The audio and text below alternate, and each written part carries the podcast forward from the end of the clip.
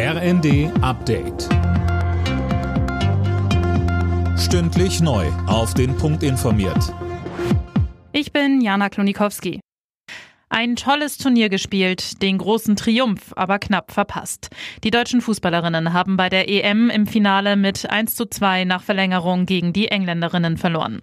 Fabian Hoffmann, dementsprechend gab es im Londoner Wembley Stadion zwei Gefühlswelten. Große Enttäuschung und viele Tränen beim deutschen Team und den Fans, die überall in Deutschland bei Public Viewings oder im heimischen Wohnzimmer mitgefiebert haben. Auf der anderen Seite strahlende Gesichter. Für die meisten der über 87.000 Fans im legendären Londoner Wembley Stadion kannte der Jubel nach Abpfiff keine Grenzen. Von Prinz William gab's den Pokal und vom Stadion-DJ kam natürlich der Song Three Lions Football's Coming Home. Ja, lange danach gesehnt und jetzt endlich kommt nach der Männer-WM 1966 wirklich wieder ein großer Turniertitel nach England.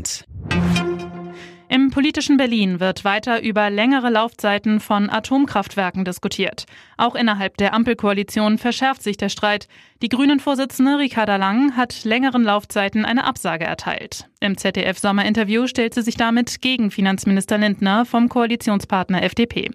Lang sagt, das, was Christian Lindner da will, ist nichts anderes als der Wiedereinstieg in die Atomkraft. Und das wird es mit uns auf jeden Fall nicht geben. Viele Menschen machen sich Sorgen mit Blick auf Winter und mit Blick auf den Herbst, was die Energieversorgung angeht. Und gerade weil diese Sorgen da sind, sind wir es, glaube ich, verpflichtet, das zu tun, was wirklich hilft, aber das zu lassen, was eigentlich nicht wirklich hilft. Die Piloten der Lufthansa haben mit großer Mehrheit für einen Streik gestimmt. Das teilte die Gewerkschaft Cockpit mit. Die Gewerkschaft spricht von einem unüberhörbaren Signal an die Airline, lässt aber noch offen, ob überhaupt und wenn ja, wann genau gestreikt wird. Max Verstappen baut seine WM-Führung in der Formel 1 weiter aus. Der Red Bull-Pilot siegte beim Großen Preis von Ungarn vor den beiden Mercedes-Fahrern Lewis Hamilton und George Russell.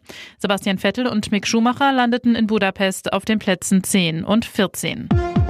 Alle Nachrichten auf rnd.de